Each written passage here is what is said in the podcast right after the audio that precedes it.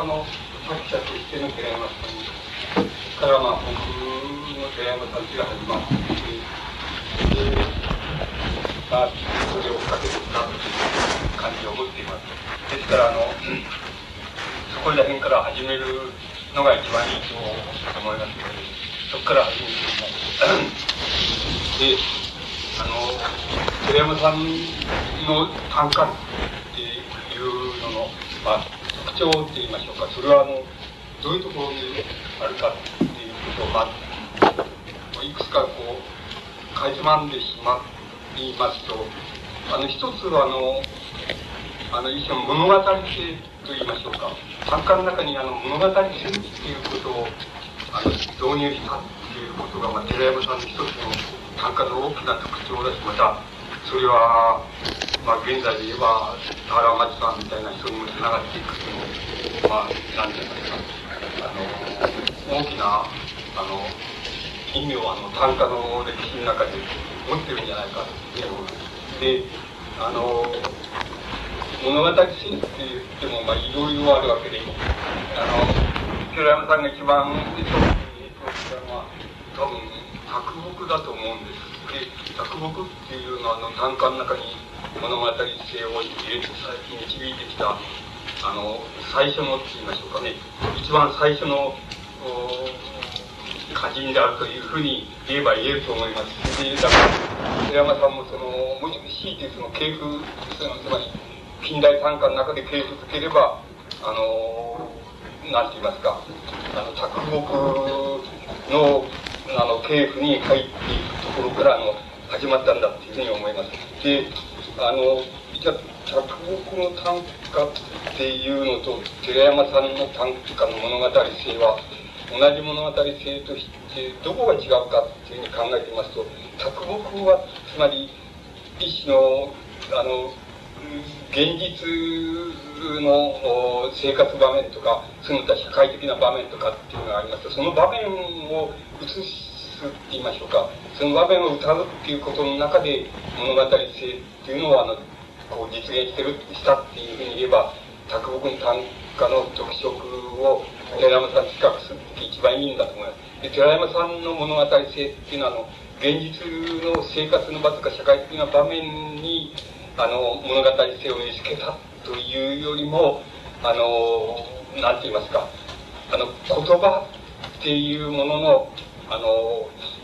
感覚的な極めきっていうものの中にあの物語性を導きたって言えば、あの、いいんじゃないかと思います。卓木との違いっていうのは非常にはっきりするするんじゃないかと思います。でもこの違いは、あの、ある場所ではもう同じようになっちゃっているし、ある場所ではまるで違うっていうふうに、こう、非常に幅を持っているというふうに思います。で、ちょっと、その、例を挙げてみましょうか。えっ、ー、と、寺山さんの初期の短歌で、えっ、ー、と、タバコ草木国語教師が言うときに、明日という語は最も悲しいっていう、あの、寺山さんの初期の短歌があります。で、それじゃまあ、比較的、まあ似てはいないんですけど、比較的それに近いような、卓木の短歌を並べてみましょうか。すると、えー、夏休み、えー、果ててそのまま帰り込む若き英語の教師もありきっていうのが、これ卓木の歌で。そうすると、あの、今お聞きになった通り、両方、あの、ほとんど、うん、違いないというくらいに、あの、違いないと思います。つまり物語だと思います。つまりこの作木の単価も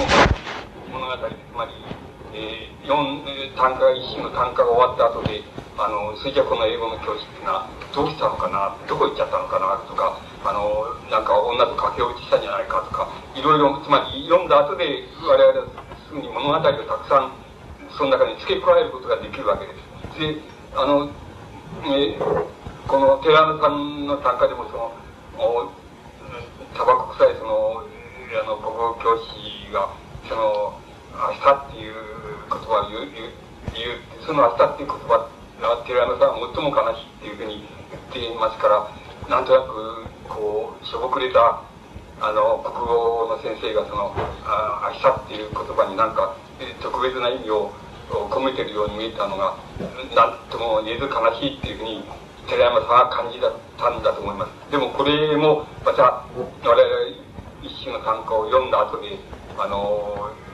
何か物語を付け加えようとすれば、いくらでも付け加えられるし、その、付け加えるその、イメージがもう全く、物語のイメージは全く違うであると思います。ここら辺のところは、寺山さんの短歌が、あの、の物語性が、作木の物語性とは、あの、よく似てるところじゃないかというふうに、あの、思います。で、あの、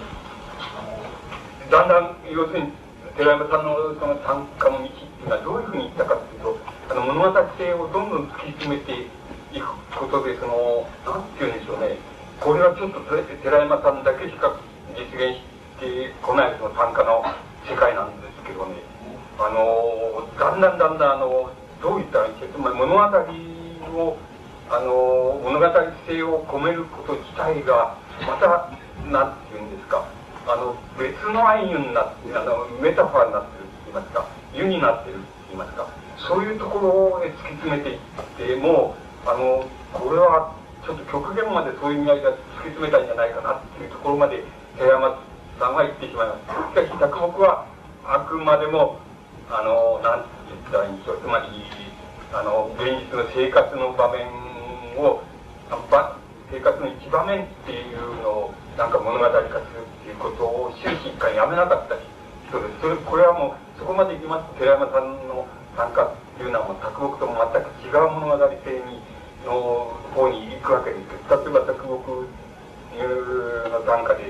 えっ、ー、と、打ち明けて、語りて何か損をせし、ごとく思いて、ともと分かれるっていうような、あの、短歌があります。また、誰が見ても取りどころなき男来て、威張りて帰るの、帰りの悲しくもあるかっていう卓木の短歌があります。まあ、これ、これの物語性っていうのは、つまり、着木が初めて短歌の中に導入したものですけれども、あの、要するに一瞬の物語なんです。つまり、これ読みまして、あの、一瞬の物語を、あの、まあ、なんて言いますか、その瞬間を逃さず定着してるっていうのが、着木の短歌の非常に大きな特徴だと思うんですけど、それは、あの、かつて、あの、どんな、あの、まあ、一番わかりやすいのは四季系統の四季とか斎藤の木とかっていうところに流れているその系統の人たちの単価を見ればわかるんですけどあのそこでは物語性じゃない単価は物語性じゃないっていうことになるわけですけども卓木だけがここ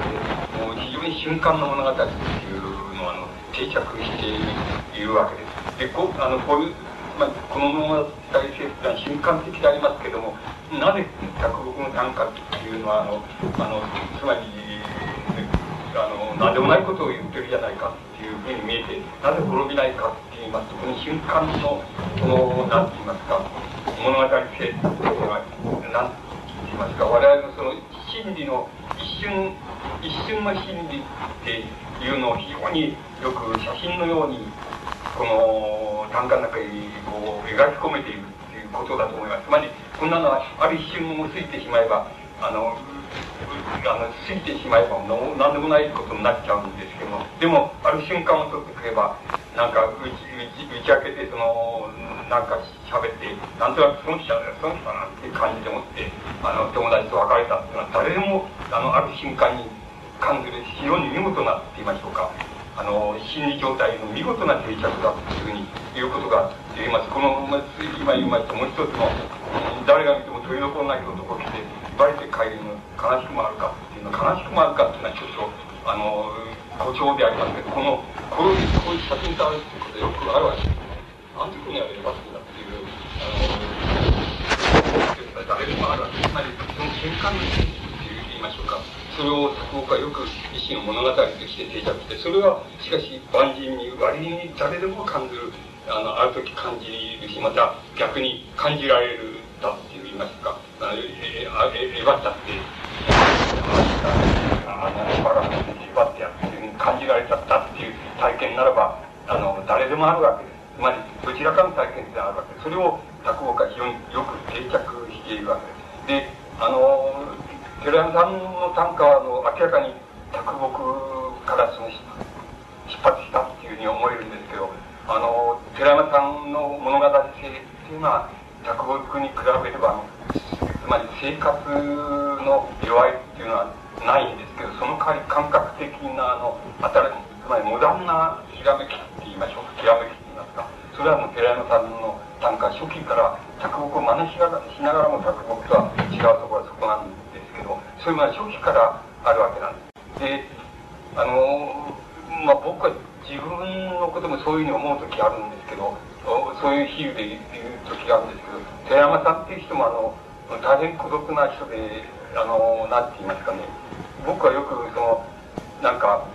あのインインディアンに囲まれたアメリカの騎兵隊とかね逆に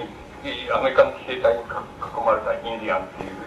囲まれてい取っ手にこもったインディアンっていうようなそういうどちらでもいいんですけどどちらかの比喩で言う時があるんですけど寺山さんもやっぱりあの大きな比喩で言うとそこだと思うんです。つまり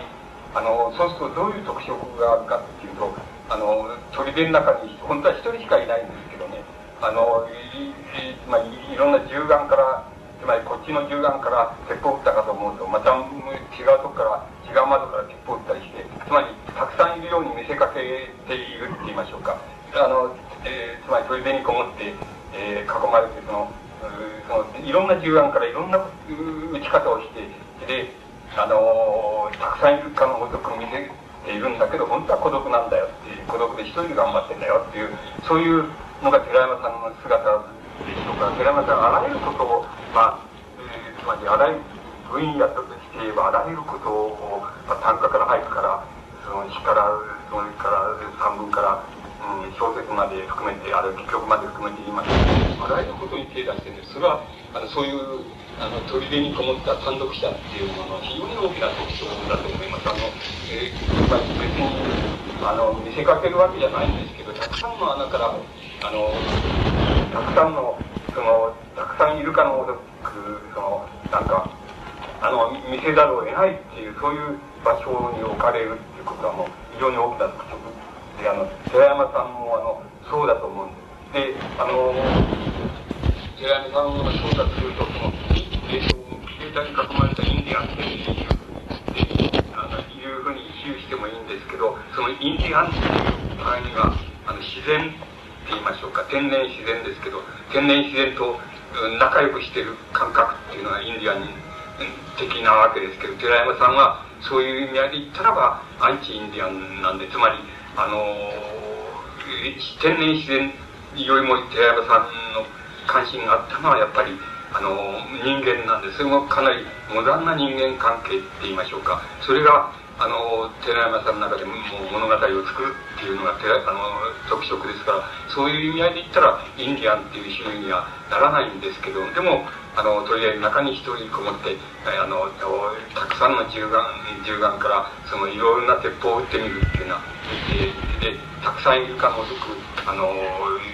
見せるっていうのはそういうあの手段っていうのは自然に寺田さんの身についちゃったものだと思います。しかしそれはかなりモダンなものだっていうふうにあの言うことができると思います。であの寺山さんのその短歌っていうのはその物語性っていうのをモダンな形でどんどん突き詰めていくっていうところにあのこう歌人としての寺山さんの特色があったわけですけどついにえ僕の理解してる限りはその「田園にシス」っていうあの歌集のところであのまず寺山さんのその短歌とのつまり決別って言いましょうか歌の別れって言いましょうかそれがあの田園に死すっていうところであの極まったっていうふうに言うことができると思います。つまりこれここの田園に死すっていうあのあの歌のあの内容ですけどもこのこの田園詩の歌の内容っていうのはちょっと日本の近代のつまり明治以降の短歌の歴史の中ではあの一人もいないでつまりあの初めてのことをやったっていうふうに思いますそれは寺山さんの物語性っていうのとあの比喩性っていうのが両方ともあのなんか極限まであの重ね合わされちゃってるっていうようなことになるわけです。まあいやいや例えばどういうあの誰を例にとってくればいい比較例にとってくればいいかっていうまあ当時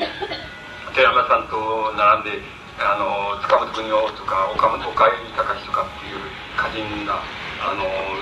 いい歌人がいたわけですけどもそういう人たちの短歌っていうのはあの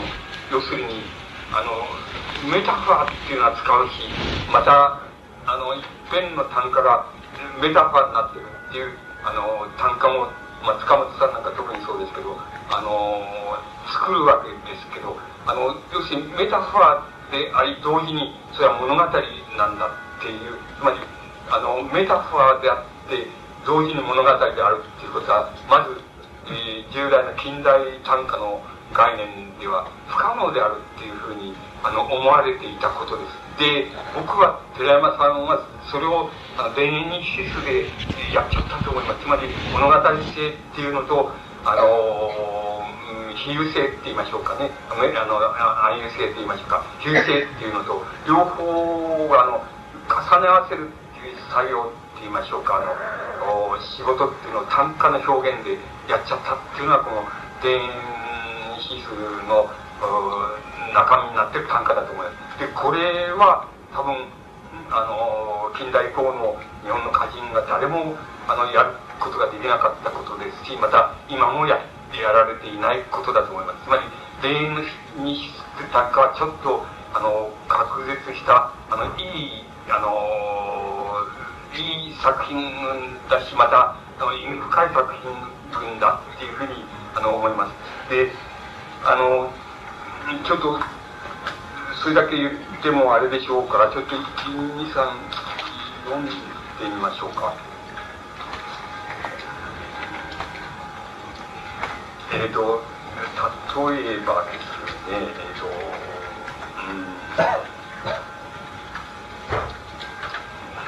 例えばこれ全部フィクションだと思いますあのたった一つの嫁入り道具の仏壇を義眼の映るまで磨くなり義眼っていうのはあの義眼ですね。あの義眼の映るまで磨くなりっていうあの短歌があります。それから子供フィクション全くのフィクションと思いますあのおおいおいおいきの脳天さきて腰、えー、斧をかくまうごとくあこれ何か俺間違えてるな老音が間違ってる老木のだな老木のって言ったらいいのかな老木の脳天さきて岸斧をかかくまうごとく抱き抱き寝るべしっていうこれもフィクションだと思いますフィクションの物語だと思います。あのフィクションの物語であるしあのそれじゃフィクションの物語だけかってあの言うとそうじゃなくてこの全体があの何かの愛になってるわけですその何かっていうのはまああの寺山さんの,、まあ、あの本質的に言葉ではなくて表現したいことなんでしょうけど全部あのあの全部そのフィクションでありかつ何かのメタファーになってるっていうあの作品です。であの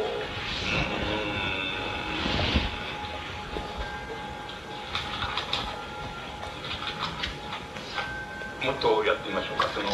えー、村境の春や錆びたる捨て車輪捨てた車輪ですね。あの村境の春や錆びたる捨て捨て車輪ふるさとをまとめて花一門目っていういやいい短歌だと思いますけどあります。これもフィクションのフィクションでありついて物語です。そしてあの、えー、つまり何かをのメタファーになっていると思います。何かっていうのが問題になるわけですけども、あの、山さんにとってその何かメタファーでいつでも言いたいことってのは何なのかっていうことは問題になる。一応、あの、言うことができそうな気がします。でも、あの、これ、単価として、こういう単価っていうのは、あの、作った人はいないわけです。つまり、あの物語の単価だけならばそれはもう卓木の系譜の人は今現在の田原町に至るまであの物語の単価っていうのはあのつくたくさん作らある意味でたくさん作られていますしかしあの物語の単価であって同時にそれがメタファーであってそのあのメタファーだってそれ何かのメタファーになってるっていう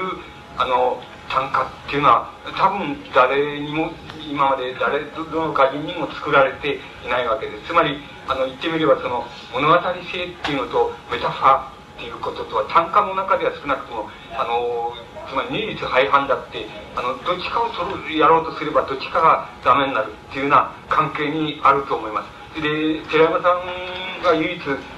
多分その両方が一緒になってるっていうつまり何かの比喩であり同時にあの物語であるっていう単価虚構の単価だって言えば虚構の単価なんですけどそれをやっちゃってるっていう虚構の短歌で物語で虚構の短歌って言えばそれは絵空事を言ってるってつまり、えー、言ってるっていうことになりそうですけどそれは絵空事にならないのはなぜかって言えばそれが何かの比喩になっているからですその何かの比喩っていうことは多分あの寺山さんの本質に関わるあのことなんじゃないかっていうふうにあの思います。でここら辺のところの田園日数の短歌っていうのは大変あの注目すべき短歌であの寺山さんのこうなんて言いますか言葉で書かれたあの三分も詞もあるわけですけどその中で非常に特筆特筆すべきあのこの歌集なんじゃないかと思います。つまりここら辺のところはよくよくなんて言いますか僕らは今でもあのちょっと検討してみなきゃいけないなっていうあの検討しなきゃいけないなっていうことに属すると思います。あのその他のその以前の初期の単価とかあの、うん、それまでの単価でしたら、まあ、一種の物語性の単価でこれはあの方法的にはもう着目があの人にその明治の末年から末年頃にあのやっちゃったことだって言えばやっちゃったことです。うまい下手とかいいいい作品悪い作品っていうのを別にすれば着目がすでにやっちゃったことなんです。で着目がそれあのあのやっちゃった後ですから物語性が短歌っていうのはそれほど不思議じゃないわけですしあの物語性のない短歌っていうのはつまりあの、まあ、天然自然っていうのをどれだけよく写生するかとか言葉でもってどれだけあの切り刻むことができるかっていうことならまたあの荒々派の歌人が非常にあの優れた作品を残しちゃっているわけです。ですからそれもあるわけですけどもあの物語性のある短歌でしかもそれがあの物語だからそれは嘘じゃないかって嘘の感情じゃないかっていうんじゃなくてそれが同時に比喩になって何かの比喩になってるもんですから隠された比喩になってるもんですからそれは何かを意味してるんだってつまり何かあの、うん、非常にリアルなあの心の動きの何かを意味してるんだっていう短歌っていうのはあの寺山さんがあの初めて、うん、やって多分い今もまたあのやられてないんじゃないでしょうか例えばあのあれですよねあの福島康樹みたいな人の短歌っていうのは物語性は十分十分あのある短歌ですしまたいい短歌でありますけれどもあの同時にあの何て言いますか何かのメタファーだっていうふうなものはないわけです。それはまた福島さんには必要でないって言えば必要でないわけです。つまりそれが物語性のある単価がリアルな感情をとあのリアリティがあればそれでも単価は十分なわけでそれでいい作品ならもうそれ十分っていうことになってあのメタファーである必要は何もないっていうことになるわけです。これは、あの、原町さんでも同じで、物語の参加であっていい作品にありますけれども、あのメタファーである、同時にメタファーであるっていうふうには、ほとんど作られていません。つまりそれは、なぜかというと、そんな二重性は、ん別に必要でないからです。つまりある意味で、あの、寺山さんが田園にやったことは、あの、単価の死って言ってあるんでしょうか。単価としてはもうどん詰まりって言いますか。あのう行き詰まりって言いますかあれはもう極限なんだってこれ以上単価の表現っていうのはあの成り立たんしまたいらないですよっていうあの、いうようなものだと思います。つまり、そこまで、あの、なんかそう、そういう物語性と比喩性って言いましょうか、それを二重に実現しちゃってるっていう単価っていうのは存在しないわけです。また、大体それはいらないと言ってしまえば、いらないわけなわけです。で、寺山さんの単価でも、あの、そういうのあります。ちょっと読んでみましょうか。つまり、えっ、ー、と、生命線、密かに火炎ために我が引き出しにある一本の茎っていう単価に、これはもう、要するに、あの、物語性を感じる単価です。つまり、あの、手のひらのその生命線がきっとどっかで、こう、切れてて、それで、あの、えー、汽車で、つまりなんか手手相を見れば、そのなんか、生命線が切れてるのはそこで短命な証拠だっていうふうなふうに、えー、な固定観念があってそれがあの嫌なもんだから区切れ持ってそこの切れてるところでしっかりとこのつなげようつなげようみたいにしたっていうあの短歌だと思いますけどつまりあの大変物語性のが豊富な短歌ですなんだけれどもこれはメタファーじゃありませんそのまんまそっくり、えー、そのそのまんまであの理解できる短歌でメタファーではありません。つまりあのそのまんまだってこういうふうにある時作者がやってみたよとかあのこういうふうにやったことお前はあるだろうっていうふうに考えればあのなかなかいい作品だっていうことになると思いますけどメタフォーではありません。つまりあの比喩ではありませんあの事実あの事実を非常にうまくあの物語としてその何て言いますか短歌に定着してるっていう作品だと思います。つまり寺山さんの作品の中でもこういうあの田園詩の中でもあのこういう作品ももちろんあるわけです。ですけど今申し上げました通りあの比喩と物語性がもう一緒に二重に込められている作品っていうのはもうあのがあのどちらかといえば田園詩の主流だと思います。つまりこのあのあの氷短歌っていうのはあの寺山さんが初めてあの実現したんだと思います。でなぜそいやあの物語性があって事実であれば事実に合致すればあるいはあの事実感覚にこう合致した事実心理が合致すればあのそれで単価として十分、うん、十分じゃないかっていうのはなぜそれじゃ比喩と物語性が二重にあるような単価っていうのをあの寺山さんがあのこう例えば田園指数で実現したんだろうかっていうことになる。あのなりますとあの寺山さんの何て言いますかある資質っていうことに関連すると思います。えっと、例えばその田園指数の、えー、中に大工町寺町これこれ米町っていうのか米町っていうか分かります大工町寺町米町仏町道具を買う買う町アージアツバメよ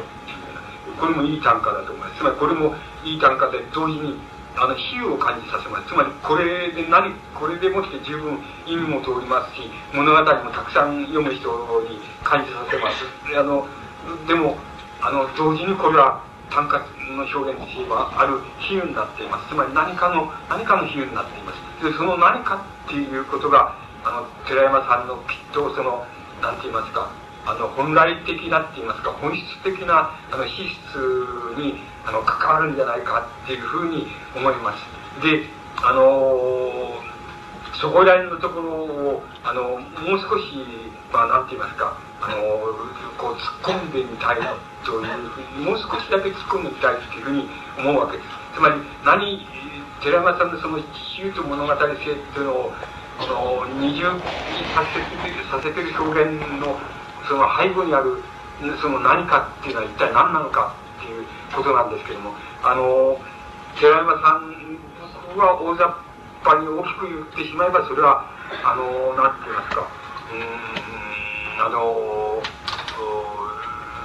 生ま生まれっていうかそのもっとあれで言えばその生まれっていうことを具体的に言えばえっと何て言いますか母親いうこととそれから家っていう家庭っていうことだと思い家っていうことだと思いますつまり母親母親と家っていうことに対するあの寺山さんあの独特の思い入れがあのあってそれが多分その何て言いますか物語性と比喩性を二重にあのこう実現しているその短歌の背後にあるそのものはあのそれなんじゃないかなっていうふうに思うわけです。でじゃあそれどこで捕まえると一番いいかなっていうふうに思うわけですけれども一つ、えーと、僕が、えー、あの捕まえたいと思う捕まえどころっていうのはあの寺山さんのその三文の中にあのなんて言いますかそのあの一連のそのおお思い入れみたいなものがあの思い入れの特徴みたいなものがあります。それはあの大く言っちゃえば今申し上げましたと通り母親と家っていうことに希釈してしまうんでしょうけど寺山さんのその思い出の中で僕は興味深いなっていうふうに思ったところがあるんですけどそれはどういうことかっていうとあの例えばその用水っていうあの短い文章の中であのあの騎士官って言いましょうか。つまりあの騎士官っていうことについてあの言ってる文章があります。それは騎士官っていうのは多分誰にでもあるのかなと思うんで僕もありますけど経験ありますけど。あのつまりあの薄ぼんやりしてって言いますか。もう薄ぼんもう意識が朦朧としてって言いましょうか。朦朧とした状態でなんか道を歩いているとそのなんて言いますかその道が初めての道であるにもかかわらずなんかいつかこのこの道は来たことあるっていうふうに思えるみたいな体験っていうのはだあの、えー、騎士官っていうことで誰にでもあるんじゃないかなと思います。僕も一度その富士山かなんかにあの1 5 6の時登って登って降りてきてやっぱりくたぶれて朦朧としてるってなんかあの御殿場まで行くそのな並木道みたいなのを歩いていた時にどうしてもそのそこの並木道がいつかこう見たことある道だってこう来たことあるし見たことあるなっていうふうに思えて致し方がなかったことがあったんです。あありましたけどそれそそれでぼんやりしてなんか僕は反対の方向へ行って兄貴だか友達だかに「お前そっちじゃねえぞ」とか言われたことにハッとしたことがありますけど、まあ、それ一般的にそういう、まあ、初めてのところにもかかわらずあるいは初めてのことであるにもかかわらずいつかこういうことああるあったなとかこういう景色見たことあるなっていうふうに思える感じっていうのは、えー、心理学的に言えばその騎士官騎士っていうことなんですけどすでに見たっていうこと騎士っていうことなんでしょうけどあのこの騎士っていうことに対するその一般的なつまりえーと、心理学的なって言いますか一般的な解釈っていうのはあのそれぞれなんでしょうけど僕は僕の解釈ではあの、えーと、そういう意識の朦朧状態であの、えー、人間の理解って言いましょうか了解って言いましょうか了解っていうのは一種の時間性なんですけどあの了解の時間性がちょっとひっくり返ることがあるんだ。つまりあのまだあのすでに体験した時間があのまだまだ体験しない時間になって体験しない時間が体験した時間になるっていうようなことがあってつまりあの時間の了解性っていうのがこうひっくり返ることがあるある。それがあの危機感っていうことに対する、まあ、解釈じゃないかっていうふうに、まあ、思うわけですけど寺山さんそこは寺山さんなんですけど寺山さんはそういうふうに解釈しないであのそういう危機感の体験をあの解釈あの言いながらそのあのそういう体験を語りながらあのこれは自分があの生まれ生まれる前の前に見たその光景なんじゃないかっていうふうに自分は思ったっていう解釈をしています。つまりこれは要するに生まれる前のなんて言いますかあの生まれる前に自分が見たんだっていう あの解釈をあの寺山さんやっています。でそれは寺山さんに非常に独特な解釈の仕方なように思います。あの小牟手のことをあのまあ寺山さんの文章の中からあの探し出そうと思いますともう一つだけすぐに見つかります。それはあのえっ、ー、とあの恐れ山へあのまあなんて言いますか土地の言いますか青森でしょうけども土地のその共同史研究家あるいは民族学者かしませんけどそういうあの研究家に案内されて恐れ山へ行ったことがあるんですね恐れ山に行った行った時にその土地のその研究家の人はその自分に話にしてくれたことがあるんだそれは要するに青森の下北郡ののお百姓さんのその次男坊か三男坊かでその、うん、あのこう良作っていう10歳ぐらいの男の子がいてその男の子がある時そのお姉さんに、えー、要するにあの自分の姉さんに、えーと「姉さんどっから来たんだ?」っていうふうに聞いたんだってそしたら姉さんの方は怪げな顔して「うんな何よ」っていうふうに「どっから?」っていうのはどういうことよとかいうことになったわけですけどどうも俺はあのそその良作っていうのはその俺は要するに隣村の誰それのところから来たような気がするっていうふうにあの言う言うわけ言う言うとそして言ったっていうんですね。それであのうちの自分のうちのその父親とか母親にそういう話したそんなバカなことがあるかっていうふうなことをお前はここで生まれたんだってお前を私が産んだんだってこういうふうにあの言ったんだけれどもそのある時その隣村へ行ったらそのなんかその子供が言った通りの名前のうちがちゃんとあってそれでそこのうちの子供がちゃんとし死んじゃったってあの死んだ子供がいてその子供はちょうど10歳ぐらい今から10年ぐらい前で10歳ぐらいになってるっていう。10年ぐらい経ってるっていうのはでまあつまりそういう話をあのその郷土史研究の人から聞いたっていうことを寺山さんが書いています。でこれもまた今の危機感の話に引っかかってくるわけですけどもそれはあのどう引っかかり方かってあの言いますとその今一種のあの、うん、生まれ変わりの話っていうことになるわけです。でこの生まれ変わりの話っていうのに寺山さんが大変興味を抱いたっていうことが、まあ、根底にあるわけですけどで寺山さんはそういう理解の仕方をもっと先まであの引き伸ばす引き伸ばしています。であのこう要するにそれどういうことかって言いますと要するにあの何て言いますか。あのまあ寺山さんのアジテーションのあれでそのあの家も書物も捨ててしまいっていうのと家出を家出を家出をしちゃいっていうようなあの文章があのたくさんありますけどもあのそれに関連するわけですけども要するにあのそういうあの家なんていうのは捨ててしまいって家出しちゃいって家出しちゃえっていう家なんか捨ててしまいって母親なんか売り飛ばしてしまいとかいうことを盛んにあの、うん、たあの単価にしたりその文章にしたりそういう主義を持って寺山さんが盛んに言ってることがあるわけなんですけどあのそういうそのなんか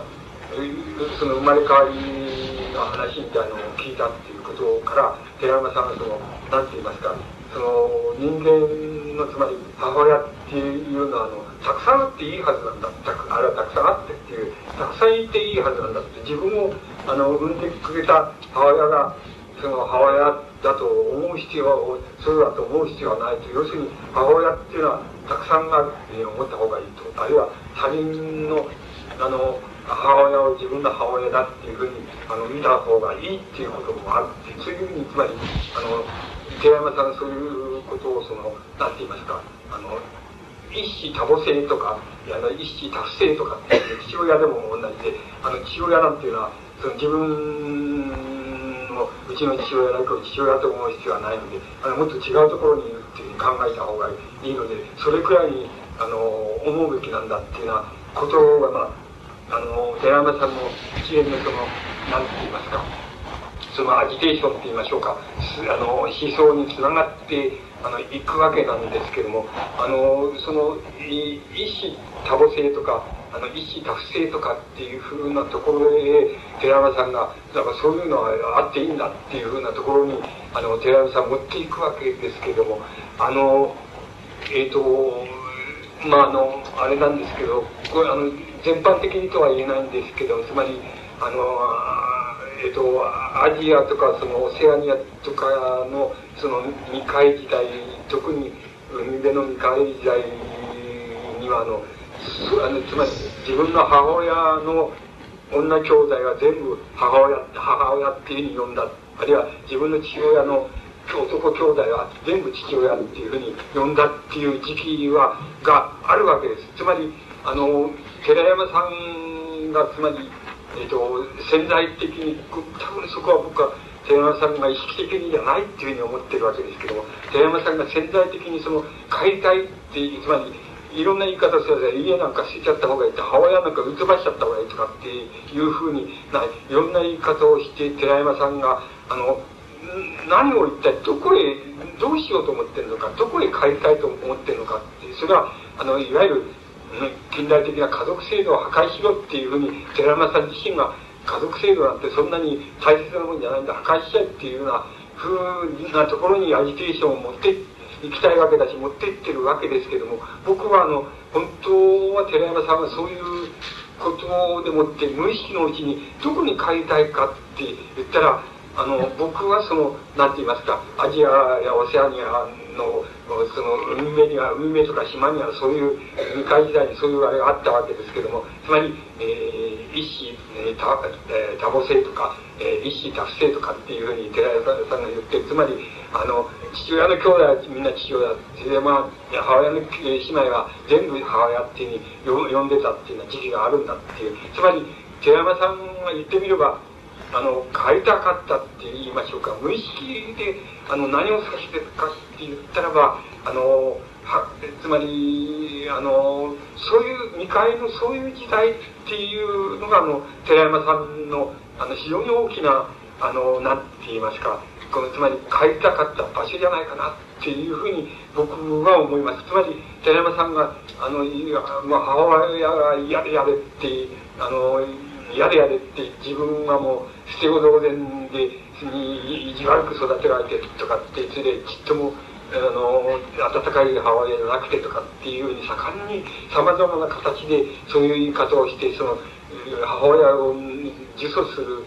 文章とかあの短歌とかを作っています。それからあのそれをが根本にあって家なんていうのはそんなあの素晴らしいものでも何でもないぞっていうようなで家なんか出ちゃった方がいいんだって。いつまでも精神的にあの母親からそのなんかあの父離れしないっていうことがやっぱり一番ダメなんだって人間にとって一番ダメなんだみたいなことを寺山さんがあの盛んに主張しますしまたそれがあの寺山さんの近代的なあの家族制度に対するその何て言いますかあの、えー、一種の何て言いますか破壊的あのラテカリズムっていうのが寺山さんにあるわけですけどもそういうものが寺山さんのまあ言ってみれば思想的な信条なんですけどもそれはあの無意識のところで言えばもうなんかこうそういうあの胎児時代に変えたいって言いましょうか。あの未開時代に変えたいって未開時代のなんか女の人って母親の、えー、血縁続きの女の人あるいはあの部落におけるその女母親と同世代の女の人はみんな母親なんだってあの母親と呼ばれた呼ぶんだ。それから2回あのそういう部落の自分の父親の兄弟はもちろんそうだしあの父親と同世代のあの部落のうん共同体の人間はみんなあの父親というふうに呼ばれた時期があったんだ。なんかそういう未開の時代それからまた個人のまあえ歴史で言えばそのこうこうなんか大義の時代あのまだ大義の時代でで進めたくされなかったっていうようなそういうところには帰りたいみたいな願望があのなんか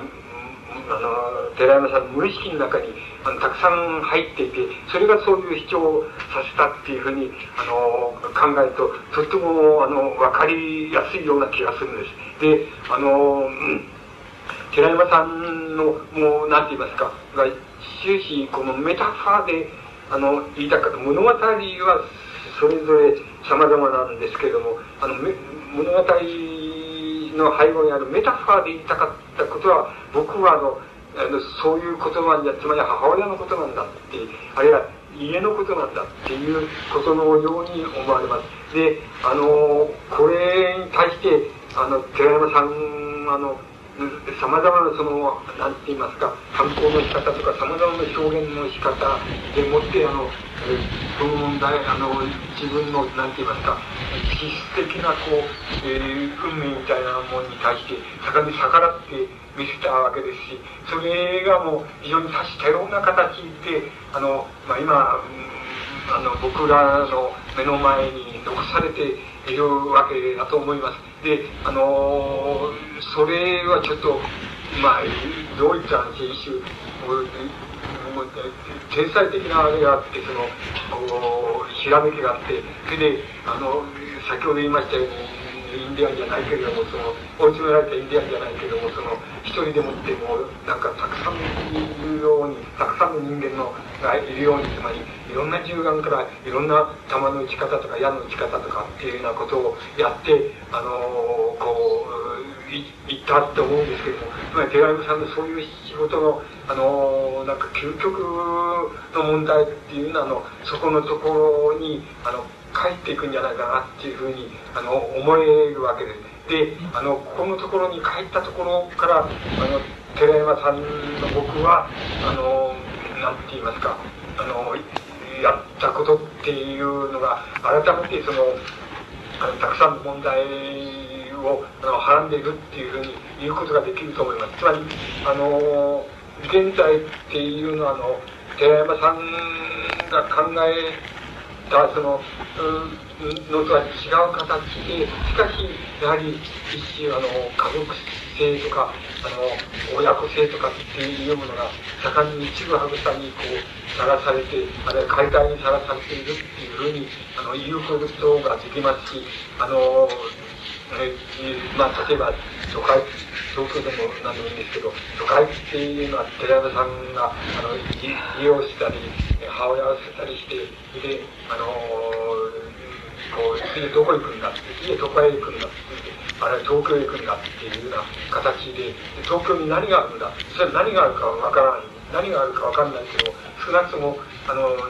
自分の、あの、こう、故郷の惨憺たる姿には、姿で、その父離れしないで収まっているや、あの、もうそこ出てやって、何があるかわからない、その、大都会の、ね、大都会の中に行っちゃった方がいいんだっていう、あの、その方がいいんだって、その方がいいんだって、で、もし母親に、その、何か、あの、してあげられるっていうようなことがあるならば、ひとたびそういうように母親から父離れした上で、あの、あの母親の面倒を見るっていうような形で、その、かい、かい、言ってみれば、生きと帰というような言い方すれば、帰りがけに、あの、母親っていうのは、を見ればいいんだった。帰りがけに、えー、母親を見るっていうことができれば、あの、母親との自分との間には、その、あの、なんか、離乳されてない関係じゃなくて、離乳されて、ひとたびはもう、あの、他人のごとくなってしまって、冷たくなってしまってから、あの、また帰り見て、あの、こう、肉親とか母親とかっていうことが、あの、自覚できるっていうのは、そういう場所っていうのは得られるんだっていうような形で、あの、寺山さんはその、えーと、家境を捨てて、それで家を捨てて、母親を捨てて、父親を捨てて、それで肉親を捨てて、東京でもできないっていうふうに、あの、いうふうに言ったわけでしょうけど、寺山さんが言った東京っていうのは、あの、いうのとはまた、今、あの、こう、一サイクル違った形の、えー、になっちゃっていて、それでそこは、あの、なんか、あの、家境を捨ててやってきたって、そんなに別に、あの、なんか、あの、こう、なんて言いますかね、あの、不満不足って言いましょうか。それをなんか満たしてくれるようなところでも何でもないわけです。つまり、えー、そう言ってみればまた、言ってしまえばまた、あの、そういう、え、人間っていう人間の住み方って言いますか、住まいの作り方っていうのがまた入ってしまうような、そういう場所に今変貌しつつあるし、また、家っていうのも寺山さんがぶっ返してしまいっていった近代的な家とはまた違った位相でもってあの家なんていうのはぶっ返してしまいって言わなくて壊れつつあるっていうようなふうな形になりつつあるように思いますしそういう意味ではまるであのこう一サイクル違っていってしまってるかもしれないんですけどでも寺山さんが言おうとしたことって言いますかあのやろうとしたことの眼目っていうのはやっぱりそこにあって。で寺山さんがそういうであってもそのあんまりあなんて言いますかこの、うん、ああの悪魔的っていうか魔的って言いましょうかあの悪魔的ってあれ悪霊的でにならないかったっていうのは何かっていうと僕はやっぱりあの本当はやっぱり寺山さんとしては母親が恋しくてって言いましょうか。あの自分が少なくとも恋しくなるような母親のイメージっていうのはいつでも自分の実際の母親に得られなかったらあの母親と同世代の人にそれを得たいって思ったりあるいはあの自分と同世代のまあ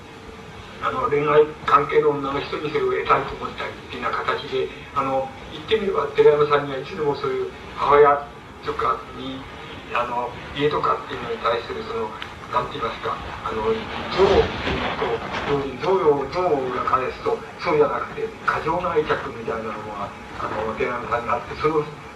つがあったもんだから寺山さんがあくまでもそのあんまりその悪魔的にはなれない慣れないで、あのー、こう、なんて言いますか、あのー、慣れないところで、まあ、あのー、寺山さんの、あの、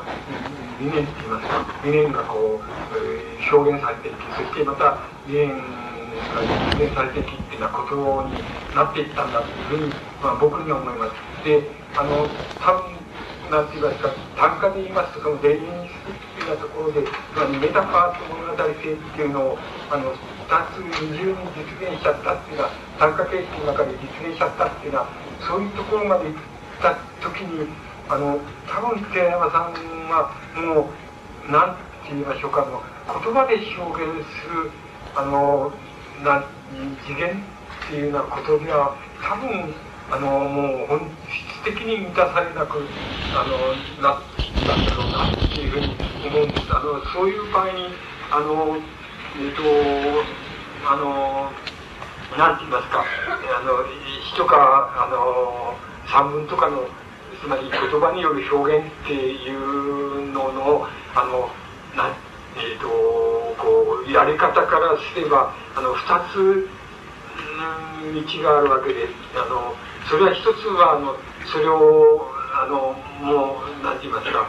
あの、表現っていうことをもう、あの、言葉の表現っていう間接性を取るってこともやめてしまうっていうような形に、えー、持っていくか。それじゃなければあの何て言いますか。あの表現の仕方っていうのはあの何、て言ったらいいんでしょう。つまりあの言葉だけにしちゃうって言ったらおかしいんでやっぱりあんまりいい言い方じゃないんですけどもあのあの言葉つまり言葉だけであってあのその他に何もないっていう言いましょうか。その他に何もそのメタファー比喩するものは何もないっていうか何もいらないっていう言葉だけだって、えー、言葉だけの中にあの全部があの封じ込まれてしまうっていうような形のあの表現の方向に行くかあのどちらかというふうに思うんですけどあの寺山さんは多分その何て言いますかあの重点ってあの自分の表現の重点っていうのをあの何て言いますかあの実際の行為とかあの、あの、実際のあのドラマの表現とかあるいは映像の表現とかっていうような形のところでところにあの大きなあの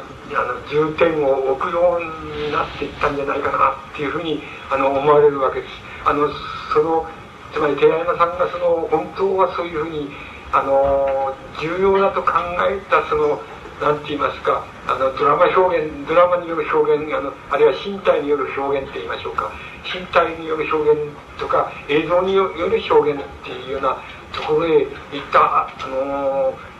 あの分野での寺山さんっていうのはね僕はあのあんまり、うん、大して打ち込んでないのであの何か言うほどのことができないのです。言えないんですけれどもだけども僕らがあの寺山さんっていう人を見て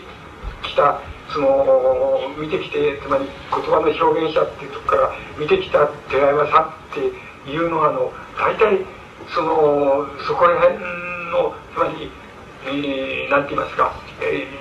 ー、家と母親っていうことにあの関連して出てくる寺山さんのその芸術理念っていうのがありましてその芸術理念が言葉の表現としてはもうあの極限までいったっていうようなところで多分そういう身体表現とか映像表現とかっていうところにあの重点が移ってったんじゃないかなっていう感じがしてしょうがありません。つまりそこのからあとはまたあの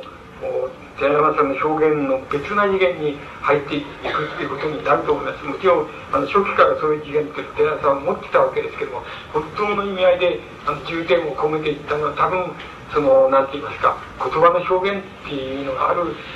極限のところまで行った後じゃないかなっていうふうにあの僕には思います。つまりあの寺山さんはそこら辺でもってあの言葉の表現っていうのにあのあるある見切りのつけ方っていうのをあのしたように思います。であのその見切りのつけ方っていうのはあの言ってみればどう言ったんでしょう。あの現在も例えば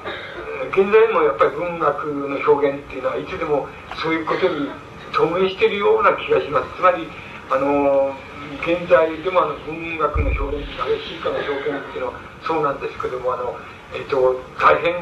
あの、えー、なんていうかあの、えー、とんでもないこう袋小路みたいなところにあ入っているような気がするんです。つまりそこであの言葉の表現っていうのはあのどんなふうに頑張ってもあのダメなんじゃないかなっていう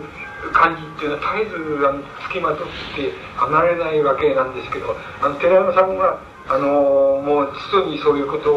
はあの自分でもってあの体験しちゃってそれであの別の表現の場所つまり身体表現の場所とかあの映像表現の場所っていうのはあのどういうふうに可能であるかっていうことのところに重点を移していくっていうようなことをやってたような気がするんです。で、あの、文学自体が、つまり言葉の表現自体が、あの、持ってる、その、なんて言いますかね、つまり、まあ、雪のまりせって言った方がいいと思うんですけど、あるいはもっと別な言葉で言うと、そんなこと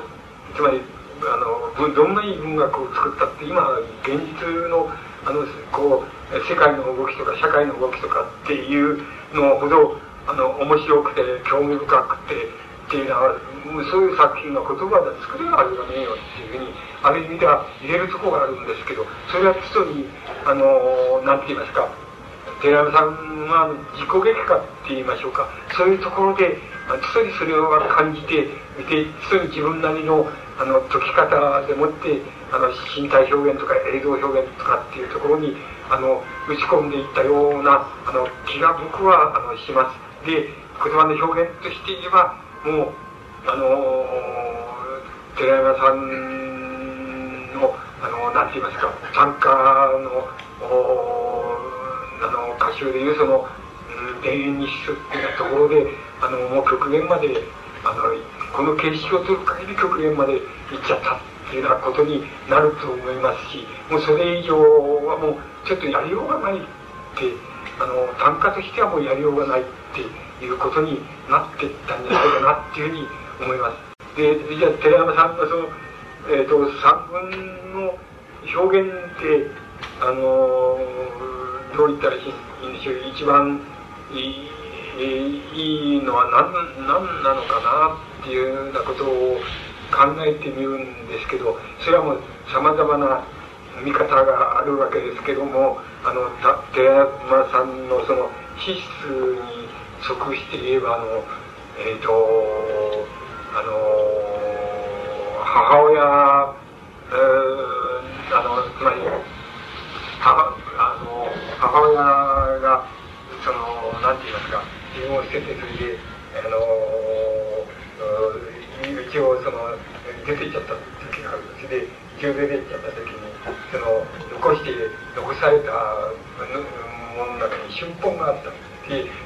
その春本を見て、読んでたらその春本のつまりバスバスっていうあのそのまあその当時で言えばそのわいせつ罪みたいなのわいせつ引っかかるようなところバツバツって書いてあるんですそのバツバツっていうところに母親のハツという名前をあの埋め込んでそのそれを読んで読んでみるあの読んそこバツをバツバツを入れるところに発を入れてあの読んでみるっていうのが自分の何て言いますか母親に対するその一種のこう復讐なんだっていうふうに考えたっていうふうにあのいう文章が短い文章があるんですけれどもあのその文章があの一番いい僕はいいいいんじゃないかなっていうふうに思います。で多分それが寺山さんのそのなんかあの理念って言いますかラジカリズムの根源にあるあのものを一番よく表しているような気があのするんです。であのもちろん主張詩歌って言いましょうかあの詩歌といえばもう田園日数が一番いい寺山さんの作品でこの辺であの寺山さんの資質っていうものとあの、えー、言葉の表現というのを非常に稀な一致っていうのがあのあってそれからその稀な一致がやっぱり短歌として短歌表現としてのあのなんて言いますか近代短歌の表現としていえばも非常に新しいあの表現極限まで実行しちゃってるっていうのにあのなってるような気がするんです。で、これはまあ今のところ、あの、その後に、やった参加、表現のを、なんか継承していくって言いましょうか。その系譜で、寺山さん以上の、あの、短歌表現をやったっていうようなものは、僕はもうないような気がします。大抵はあの物語性があるかといえばあるかと思うと比喩性がなくなっちゃってる。あるいは比喩性なしで済んじゃってる。あるいは比喩性の方をが主体になってると思えばそれは物語性はなくなっちゃってるっていうようなあのどちらかの実現の仕方をあのしているわけです。で寺山さんの両方の二重性をあの実現しちゃってるっていうのは寺山さんのやったことの後にはちょっと後にも先にもちょっと見当たらない困難な作業の仕事のようなあの気がしますのであのまだそれは僕は実現したこの人は実現してるなっていうあの人は僕はいないんじゃないかなっていうふうに思います。あのえっ、ー、となあの現在寺山さんのあの作品っていうのはまた盛んにあのこう出され出されてあの新しく出されて、まあ、最小化の機運が出てきておりますしまたあの寺山さんについての論っていうのもあのもういくつか出てきているように思いますつまりそれはある意味で当然なんでつまりあの寺山さんがあのどう言ったらいいんでしょうあのそろそろそろそろなんて言ったらいいんでしょうあの新古典って言ったらいいでしょう新しい古典っていうような形でちょっと蘇りつつあるんじゃないかっていうふうにあの僕に思えるわけです。どうしてあの寺山さんが古典として今読み今蘇りつつあるかって言えばこれは何て言いますかあの一種の古典性っていうのは寺山さんがラジカルに主張したことは今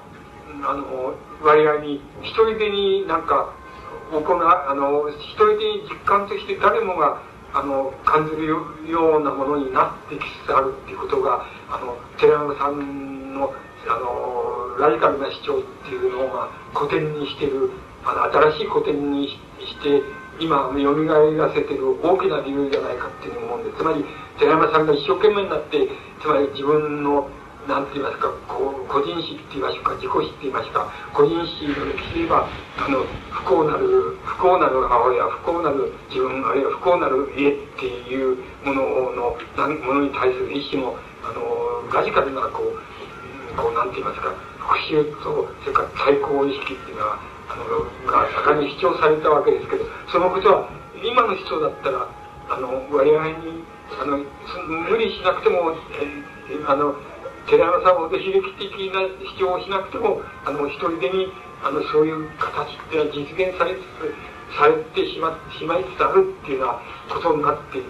あの、そのことが、やっぱり寺山さんが一生懸命考えたことを、もう一度、あの、改めて蘇らせて、しかも、あの、寺山さんの場合にはもう、非常に一生懸命考えて、一生懸命ラジカルに主張してっていうことがもう、一般的に誰にでもあの相当な人に受け入れられるような基盤ができてきたっていうようなことをあの意味していてそれがやっぱり今新古典みたいな形であの蘇りつつある理由なんじゃないかなっていうふうに思います。で、僕らが、あの、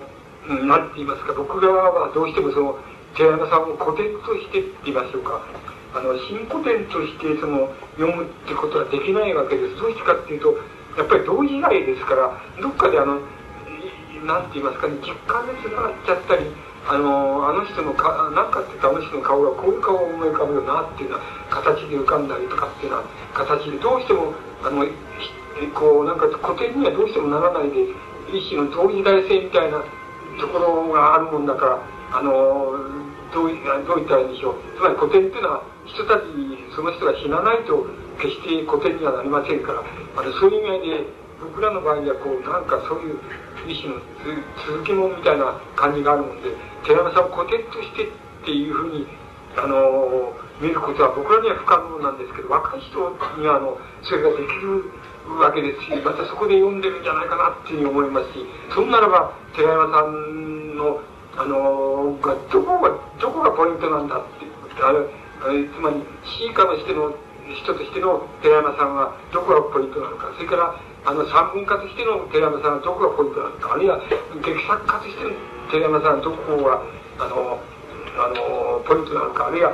映像作家としての寺山さんはどこがポイントなのかっていうことはもう、はっきり、あの、なんて言いますか、あの、集約的に、えー、捕まえられて、えー、しかるべきだと思いますし、捕まえられて、まあ僕ら願望から言えばその欲しいわけです。それそういう形で寺山さんの、なんて言いますか、あの再再評価っていうのが本格的になっていったらあの大変いいなっていうふうに思います。僕らはえっ、ー、となんか地続きって言いましょうかなんとなく地続きでっていうでなんとなく曖昧で地続きでっていうような形で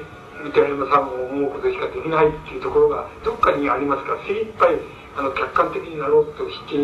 もやっぱりちょっとなりきれないところがあったりしてそういう感じがいたします。であの僕今日話しましたようなことは、まあ、僕がそのなんかそのどっかで自主的でって言いますか同世代的でっていうようなところでの見方で決して新たな古典としてのあの、うん、あの寺山さんっていうのはこう総合的な評価っていうのは僕らにはできないもんですからあの自分が寺山さんとこうの作品に多少でも接触しそれから僕は確か初期とそれから晩期と2回ぐらい寺田さんとあのうん座談会みたいなことであのお会いしたことあるんですけどもあのそういうあの実感でなんてなんとなく地続きなところでいくとあのこういう感の仕方になりますよって。でもし俺、まあ、自分が寺山さんに関心があればあるとすればそのあの僕とは違った随分違うしあの僕と違ってなんか大大変解明的でって言いましょうか。モダンであるし解明的であのなんかあの一種の明るいのほろのほろさっていうのもあのあって違うのですけどやっぱりあのえっと、なんて言いますか、寺山さんはあくまでも寺山さんだって、あの、天井再起の運動に至るまで、なんか、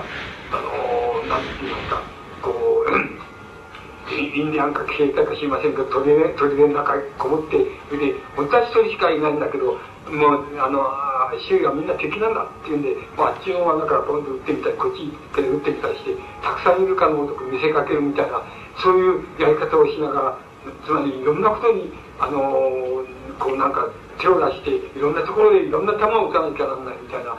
感じのところっていうのは、寺山さんっていうのは、あの僕なんかとよく似てるなってあの子似た生き方をしたなっていうふうに思っているところがあって、まあ、僕一番共感点って言えばそこだっていうふうにあのな気がします。僕はあの生まれつきっていうことで言えば寺山さんほど不幸だっていうふうにあのじゃないところがありましてあの、えっと、不幸だっていうフィクションが僕もかなり作れるんですけどもあの寺山さんほど本格的に不幸じゃないんですがあの割合にいいいい父親母親でよくできてるよなっていう。感じのところであの貧乏には違わなかったけどそうあのそう言われだったからあんまりそういう意味で不幸ないんですけど寺山さんは非常に不幸な人ですよね。あの不幸な人であのなんていうかなあのつまり不幸っていうのはどういうったらいいんでしょうね。あの、もの、不幸っていうのは物語化、不幸っていうのは幸福っていうのと、あの、ある意味で同じで、あの、物物語化する以外にちょっと照れくさくて喋れねえよなっていう、つまり表現できねえよなっていうところがあって、それは寺山さんのあの表現に大きな影響を与えていると思います。寺山さんは、つまりね、寺山さん、つまり、つまりこれは古典としての寺山さんじゃなくて、地続きとしての寺山さんでいうと、寺山さんのね、あの、寺山さんはつまり、あの、僕らで言えば、えー、あの、文学で言えば、純文学っていうやつですよね。それで、つまり、純文学とか現代史とかっていう、つまり、あのそういうところに寺山さんは行かないであれそういうところに愛想尽かしをしてあのいあの常に何て言いますかいつでもあのサブカルチャーの人サブカルチャーの人って言いますか場面っていうのはあの絶えずあの自分の中にあのこう受けあの繰り入れてっていうようなことをやってきた人なんです。それはあの僕あの何て言いますかあの寺山さんの一種の何て言ったらいいんでしょうね。あのそういうあの言葉を使えばね一種の義感情なんで義っていうのはあの偽物人間の人間に食べて書くあの偽っていう意味ですけどそういうのっていうか不思議度っていうかあの義っていうことを疑うとか偽物っていう意味ですとあの寺山さんの物語性の中にいつも義感情っていうのがあるんですよ。つまり、あの、機関、もし寺山さんもね、あの、をあの否定的に評価する観点をあのもし見つけようと思うならね要するに機関情寺山さんの作品の表現っていうのはあのどれ取ってきても全部機関情があるって言いましょうか。あの不修道な感情があるってつまりあの文学っていうのはあの不修道なあの感情じゃないんだっていうフィクションであっても不修道じゃないんだっていうふうにあの義感情じゃないんだっていうような言い方をすれば寺山さんを否定的に評価したい場合にはあの機関情がどこにもあるんじゃないかっていうことだと思うんでだけど僕は思うにはねあのこれは言ってみればあの一種の純文学って言いましょうか。純文学が市場であるとつまり最も素晴らしいものだと思ってる観点からするあの何て言いますか。言い方になるわけです。その寺山さんの不修道な感じでつまり義感情がそこにいつでもあるよってそれはでいつでもそれが寺山さんをそのあなんかサブカルチャーに対する関心をあの大きく持たせた理由であるしまた寺山さんの本領なんだっていう観点から言いますとねこの義感情っていうことをねどう処理どうそれがどうされ処理されているかっていうことがあのあのなんて言いますかあの非常に大きな寺山さんのなんて言いますか特色って言いますかあの特徴になると思うんです。で純文学の人っていうのはね義感情があるやっぱり義感情があるんです自分は義感情なくてあの真実の感情だけを表現していると思ってるわけですけど、ね、あの少なくとも今あの日本に流布している純文学の作家とか詩人とかってみんなそうですけど義感情はあるんですけど義感情は持たないと思ってるわけです。しかし義感情があるんですよ。どういう現れ方をするかというと純文学の人で出すとあの何て言いますかね一種の自己欺瞞っていう形でその義感情が現れるわけです。で寺山さんの場合にはあの不修道な感情として現れるあのずっと現れるわけです。それは何何かって言いますとあのつまりこれはあの自己欺瞞は嫌でしょうがないわけです。嫌な自己欺瞞に陥ることは嫌なんですであので真実に真実に陥陥るってのはおかしい言い方ですけど真実を表現すればいいかっていや俺の俺が真実を表現したらおめえらはそのみんな黙ってしまうだろうつまりあのなんていうかしらけてしまうだろうとかさあのもうこうなんか言葉が凍ってしまうだろうっていうあのものが寺山さんの思い入れがって言いますか思い込みが寺山さんにあるわけなんです。だけど本来的に言えば文学っていうのはあのそれが本来的にそれがあるって言いましょうか。あの本来的に言えばそれがあるってことが文学なんですけどね。あのそれはものすごく怖いんですよ。つまりあの純文学の人は自己欺瞞としてそれがあるからあんまり怖い恐怖は感じないでねあのやっていられるんですけどね。ただ要するに自己欺瞞だよっていうふうに言われるべきものつまりサルトルが一生懸命自己欺瞞っていうことを考えたわけですけども哲学的に考えたけどつまりそういう追い詰め方をするものっていうのは純文学の人とか純哲学の人ってあるわけですで寺間さんの機関情なんですよこれはね要するにあのななんて言いますかねあの文学っていうのはいいんだつまりこれをこれを俺が言ったらあのなんかもうこれを言葉に表現したら大体読者ってはいなくなっちゃうでっていうふうにな思い込みっていうのが寺田あの、うん、寺山さんにあってね。あのつまり俺はあまりに不幸に生まれたっていう、まあ、思い込みと同じなんですけどだからそれがあってだどっかで時間情を入れなきゃつまりうまくなんて言いますかあの人に提供できないっていうものが寺あの寺山さんにあってその寺山さんのあの議官状の中に寺山さんの本質が本当はあると思います。つまりあの寺山さんが思い込みの思い込みがあると思い込みの過剰があると思います。で思い込みの過剰こそがまた寺山さんの資質っていうものの本当の本来的な姿を表していると思うのであの本来的に寺山さんをあの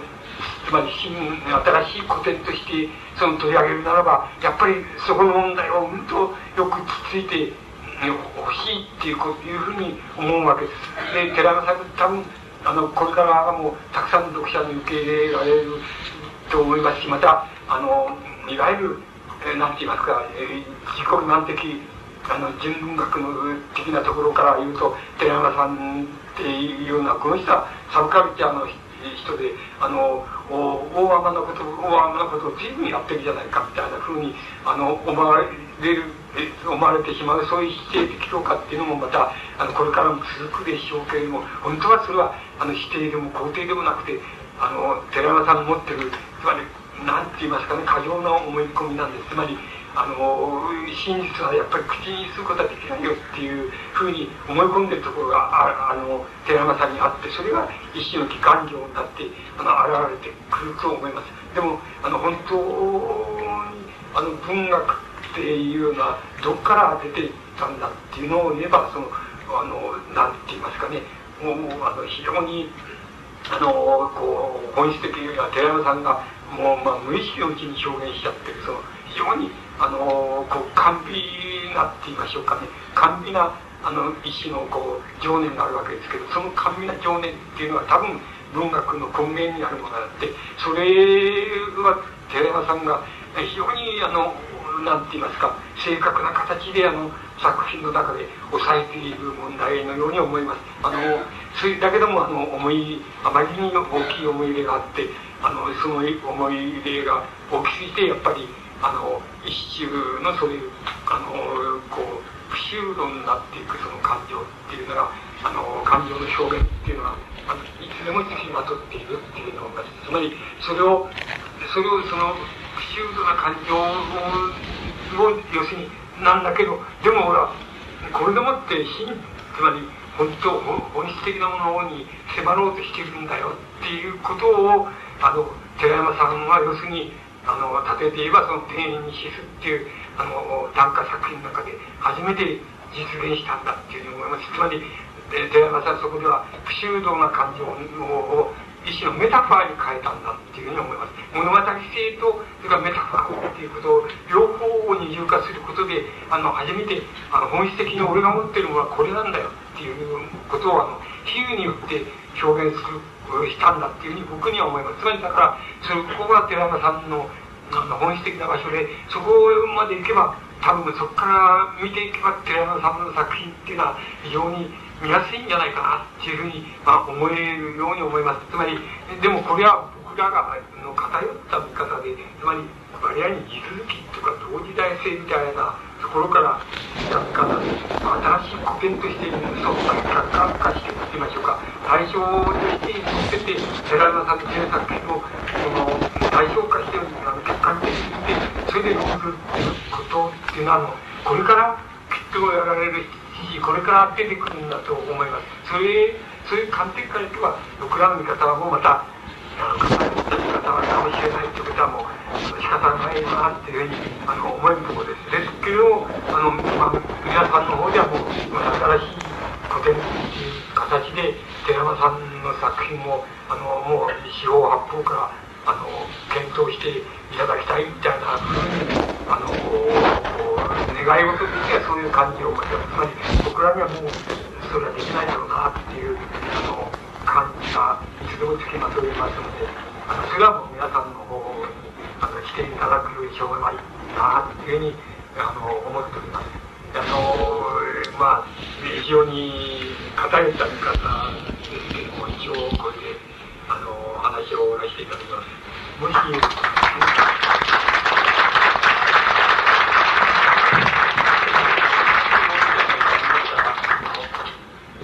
えー同時代者としての寺山論を語っていただきました。ここであの、吉本先生多少というかお疲れのところがありますが、あの、質問を受けたいと思いますので、えー、手短にお願いいたします。えー、あのえー、寺山の場合ですね、母親と家からのその脱出といいますか、あのまあ、もうあの家での詰めとかあると思うんですけど、それが先ほど石本先生を現代がある意味では寺山の実際ような形で、まあ、脱出されちゃったんじゃないかという言い方をおっしゃってるんですけど、その場合、私も思うのには、寺山の考えてるその脱出の仕方と随分現実違うんじゃないかと。だから、その辺で寺山の脱出の、まあ、理想といいますか、その、その先は何だったのかと。現代はその先が、こう、あ、あの、黒工事になっているようなことがありまして、そのギャップで、まあ、寺山に対する再評価というようなものが出てきてると思うんですけども、えー、だから若い人がいた結局その脱出したけれども、やっぱり寺山に光るというような、あの、実現しちゃったけれども、寺山に光る。それは一体何なのかなと思うんですけど、その辺のことを先生どうお考えですかお願いします。あの、よろしいですか？なんかね、僕はね、もう、寺山さんの、このつまり家っていうものに対するその意志の破壊的ラディカリズムっていうのも一サイクルあって大抵の人のまあ実感的にできちゃできちゃできちゃできちゃいつつあるその実感であるような気がするんですよだからもう一サイクル回って寺山さんの一生懸命言ったことが今今の人はもうすごく一人でにそういうふうにだいぶなっちゃってるんだっていうふうに思えるわけです。でですから田園っていうことつまり農農農村っていうことですけど田園っていうこともあの寺山さんがあのまあ、えー、利用してでも出てこいって出てきようその勉学するためかあの何のためかは別としてとにかく家っていうのはあの精神的にそこから脱出しなきゃ一通りは脱出しなきゃどうにもならんのだっていうふうに考えて脱出してきた。時のあの田園っていうのと今の田園っていうのとは僕はもうやっぱり一サイクル違っちゃってるような気がするんでつまりあのそのまだ寺山さんのその頃にはあの、うん、なんて言いますか。まだ、えー、この田園とつまりあるいは農村っていうものとそれから都市とっていうのは明瞭なその意思の対立関係があってそれは大変な大きな問題としてまだあってっていうようなことが寺山さんのがあの家を捨てて東京へ学問しに来るとかあの何かやりに来るっていうのは場合あの時から比べるとあの時にはそれがその来たるその、えー、大きな対立点になったんでしょうけれども今今の点はもうそういう点じゃなくなっていてもっとあのモダンな田園になっている部分とそれからもっとな田園性っていうのはなくなっちゃって田園としてのあの基盤っていうのはもう薄れちゃってきつつあるっていうのはそういうことになってると思います都会っていう、まあ、東京が一番典型的だと思うんですけど東京っていうのもあの寺山さんがその田園つまり田園の逃れ家を捨ててで親兄弟を捨ててとにかく東京に出てきたって言った時の東京と今とはまた1サイクル違っちゃってもうここには本来的に言えばあの人は住めねえっていうかあの人が住むところとしてる東東京みたいなあれ都会みたいなのがだんだんだんだんもうあの滅びつつあってあのなんかもう何かつまり東京東京都会っていうのは大都会っていうのは要するにあの遊ぶところとかビビジネスするところとかあのそれから何か食べるところとかってあるいは娯楽するやる時のところとかっていう意味合いは持つけど少なくともあの住みかとしてのあのとあの都会っていう意味合いはまあだんだんだんだんあの現現実さっていうところにあの都市って現在の日本みたいなところの都市っていうのはあの追い詰められてるっていうかそういう段階に入っちゃってるような気がするんですよねだからそこから見るとあのそこから見るともう寺山さんが一生懸命考えたことは大体もうあの大部分の人は体験的にそう感じちゃっているっていうようなあのことから言えばもうあの一サイクル回っちゃってるでだけども一サイクル前にやっぱこういうことを考えてあのこういうふうな生き方をしてきた人いるんだなとかその生き方の表現っていうことで言えばあの詩の表現だったり散文の表現だったりあのドラマであったりあの映像であったりっていう形でこんなふうに多様な表現をしたやつがあのこういるんでいたんだなっていうような形であの寺山さんが検討されるっていうような段階も入っちゃったんじゃないでしょうかそれはちょっと止められないような気がするんですけどねだからあの多分だから僕が思うにはやっぱりあのこうなんか新しい古典だっていう形でもあの寺山さんのその再評価みたいな起こるとすればもうそういう形で起こりそう起こっているんじゃないかなと思いますしこれからも起こりそうな気がするんですけどねそこが違うんじゃないでしょうか。あのもうできちゃったってもうできちゃった。寺山さんが考えた大吉の究極の先っていうのは何だったのか現実とのギャップ今の現状のそれに考えますと寺山さん考えたらこんなもんじゃなかったというそういった強いんですよね。あの寺山さんが今は、ね、あの生きておられたらうんどういうことを考えてどういう表現をしてどういうことするかなっていうのはちょっと、うん、分かりませんけど多分僕はあの映像表現でこのなんか一瞬はそのなんて言ったんでしょうねハイパーリアリズムと言いましょうかつまり、えー、超超都会的なことを映像表現でやってみるっていうのはやってみせるっていうようなことをあのするような気がしますけどねドラマっていうのってドラマっていうのでは難しいですよね今現在ドラマとかの、えー、一生とか人かっていうことでねやろうものすごくこれからどこへ脱出するかってやろうっていうのはもう大変難しいような気がしますねで僕やっぱり映像表現っていうのはちょっとそれはあのー、可能性あるんじゃないかなという感じがしますからそういうふうなところであのー、こう脱出しようっていうそういうんじゃないかな気がするんですけどね難しいんですよつまりそんなことは僕らもでできないわけです。つまりあのつまりあのえっ、ー、と音楽の事象みたいなのやってるから分かりますけどあのなんていうかなつまり文学っていうのはちょっと難しいとこ来たねっていう感じが多いんですよねあの多くてどうどうすりゃいいんだっていうのがあの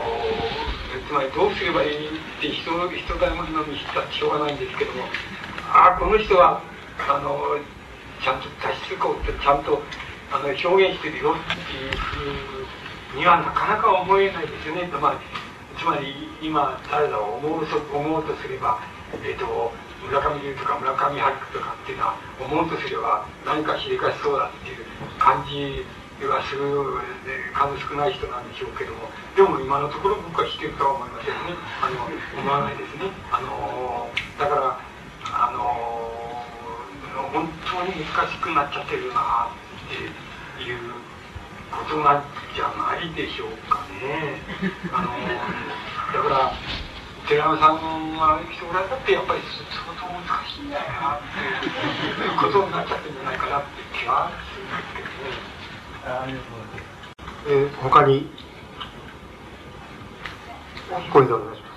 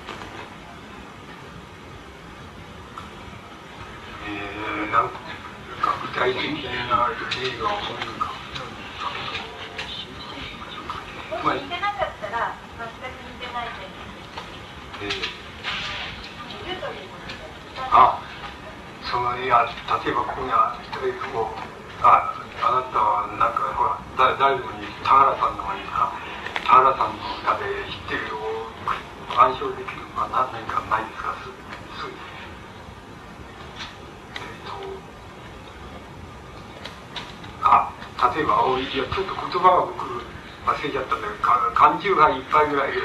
あの、なんか、お前俺んとこ読み込みたいな。言っちゃってもいいいいのみたいな言った田原町さん。それは田原さんっていうのは、世代的に言えば、あの、寺山さんの後の人ですよね。で、物語性のある人ですね。なぜそう、いや、勘違い一杯ぐらいで、そのね、あの、あの、いろいろ俺のとこ読みに来ないかみたいなことを言っちゃっていいのっていう歌がなぜいいかっていう、なぜいい歌かって言えば、僕はやっぱ物語性があるからだとでその物語性っていうのは大体相当な人に、えー、まあ田原さんみたいな年代の女性からすればあの男の子がそのいい加減に、勘違いいっぱいよく少しほろ酔い加減になって「お前俺のとこやめこねえか」みたいなそういう怒りのこと言っていいのっていう感じっていうのは万人に若い人に通ずるつまり誰でもそう思ったりしたことあるような感じがそこの物語の中にあるからだけだからこの作品がいいんだっていうふうに思うわけ。でただこの作品いいと言わない歌人もいると思いますね。だからそれは論外な問題外だと思います。つまり僕はいいと思います。あのいいと評価するのがいい評価だと思います。あの こんな歌くだらないといういう歌人の上っていうのは要するに純文学の今純文学のあれと同じでね小説家と同じそれは要するに自己欺瞞よっていうことだと思います。あの自己欺瞞処理法っていうのはなかなかできない人だと思うんですね。だからそうこれ悪いよっていう人を評価する人は論外なんだけど僕はいいいい短歌だと思うんです。それででそのいい短歌って物語性があるっていうこととそれからやっぱり今の若い人があるある瞬間にあの男の子がいい加減なことを言った時にあのえっと、なんて男だっていうふうに言いたいようなことっていうのはあるでしょう。つまりそういうことをものすごくよくそういう心理状態をものすごくよく表現してるっていうことがいい作品だっていう評価の、うん、の元になると僕は思いますね。だけれどもこの作品にはね比喩性はないんですよ。もうそそのまんまなんですよ。つまり本当に勘違いいっぱいぐらいでそのなんかその、まあ、俺のとこ呼び来ないかみたいに言ったやつが言った男のやつがいて、なんてやるんだこいつだっていうふうに、お前そういういい加減なこと言っていいのかって、つまり俺はそんな、ね、安っぽくはねえぞっていうふうなことと、それからあんたはそんなこと言っちゃっていいの？って言って、私が、つまり全面的にあんたに寄っかかったらどうするの？って逃げない逃げ逃げちゃうんじゃないの？っていうことを言いたいわけですよ。つまりそれはもう実際あの物語の単価だけどももう実際を指しててね比喩じゃないんですよ。あのその何かこの背後に比喩があるっていう作品じゃないんですよ。つまりだからそういう作品ならばあの物語性のある作品っていうのは卓木の時代からまあ、えー、今のねえっと、まあ、福島役で安木さんもそうだしそれから田原松さんもそうだっていう形でそれはあるわけです。だけど寺山さんのこの田園記っていうのはねよく今度あのもう一度一つよく読んでいただ見ていただきたいんだけどね。あの同時にそういう物語性を持った短歌だって同時にあの同時に比喩なんですよ。つまりあの何かの比喩になってるっていう表現なんですよ。そしてこれこんなことを五七五七七でよくもやったねっていうくらいで、ね、よくもあの比喩性と物語性っていうのをあの二重に実現したねっていうちょっとよくよくお考えになるとねこれはちょっといないんですよ。あのあの寺田さん以外にいない特徴なんですよ。でそういうところが違うんじゃないでしょうか。それからもちろんあの岡井さんとかあの塚本さんみたいなまあいい作品を昔ながら寺田さんが生きてる時から今もそうです。今もいい作品書いたりしてますけどあのそれを見ると比喩になってたりはしますよね。比喩の作品になってたりはするんですよ。あのするんだけどもあのメタファー同時にメタファーになってるあの同時にあの物語になってる作品っていうのはちょっとあの僕は実現してないように思いますやっぱり本当のあ本当のことって言いましょうか。リアルなことを言って言っているっていう。ふうになっちゃってるだから物語性っていうのとあの比喩性っていうのを同時に実現しちゃってるっていう短歌の表現っていうのはやっぱりどう考えてもこの人しかちょっといないですよっていうこの人も全部そうじゃないけどもこの人が電質で実現してるところが一番それになってるっていうふうに思います。それそれはやっぱりあのそれをいいか悪いかとかっていうこととはいくらか違うことでもあるわけですけどつまりそれじゃあ比喩と物語性が両方二重に実現されている短歌はいい短歌かって言ったらいい短歌というかって言ったらそれはまたちょっと違うことになります。えあの比喩なんか何もなく直だけだしまた現実だけしか指してない短歌だっていい短歌たくさんあるのいい作品だからそういうちょっとずれることがあるんですけどでもあのこれユニークだよって言った類がないよ類例がないよっていう意味合いではやっぱり寺山さんの実現したところはちょっと類例がないんじゃないでしょうか。電子するは僕は類例のない作品だっていうふうに思いますけどねあのそういうところじゃないでしょうか。ええ。うん。うん。うんああ。うんうんうんあの僕もね初期の寺山さん天井祭劇の劇団のあれちょっと見たことはあるんです。そうすると僕比喩になっているんだけど物語性はかなりなっている犠牲になってんじゃないでしょうかあの寺山さんいやあの後の頃頃は知らないんですけど初期の天井祭劇のね劇っていうのは、ね、やっぱりあの修正は非常に旺盛でああああるんだけどなんか文語体性っていうのは相当犠牲になってるなっていう感じを僕は持った持ちましたけどね。初期の頃はそうだったんじゃないかなと思うんですけど。で他に？今の場所で腕にこもったインディアン。ちょっと待ってください。後ろ方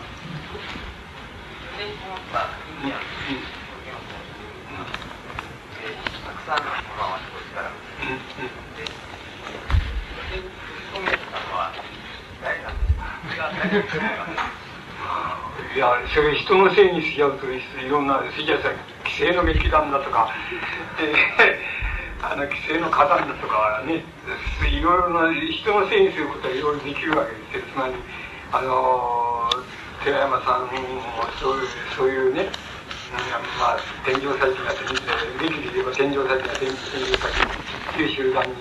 寺山さんはおっしゃって要するに、えー、文学誰もないし俳優誰もないっていうそのあのそういうところに寺山さんが、えっと、行くのが行き行きづらいっていうようにおっしゃったのは誰なんだとか言うと日本の劇団っていうか劇の世界が悪いんだってこういうふうに言ったらそういう人たちじゃないでしょうか。だけど要するに人のせいにしなければやっぱり自分自業自得っていう僕もね思ってますけど自分もそう思ってますけど自業自得だと思います。つまりあの自分がどうしてもあのどっかにどうしてしても思い入れがあってどうしてもそこに同化できないんだみたいなものっていうのがそれだったらあの自己表現と言いましょうかね。自己表現がどこまでの可能性を持つかっていうことをやる以外ないじゃないかっていうふうに決心しちゃうっていうような形っていうふうになりなるわけですよね。だからそれがそうじゃないでしょうか。そのそれそだからいろいろな性にできるわけです人のせいにもできるしあの自業自得だって自分のせいにもできますし。あのいろんなせいにできるんですけど、まあ、それ全部含めて、まあ、寺山さんの、ね、こう資質的な宿命なんだって言っちゃえばもうそうですしまたそういうようなどうしても文学芸術の表現の中でどうしてもつきまとうんだっていうふうに言っちゃえばもうそういうことだと思うんですけどねだからいろいろなせいにできるんじゃないないんでしょうか。えーお前が読まなかったから悪いんだとか、あのいうことになっちゃうかもしれないし、わからないですけど、いろいろ言えると思いますけど。そちら、後ろの方どうぞ。ちょっと大きい声でお願いいたします。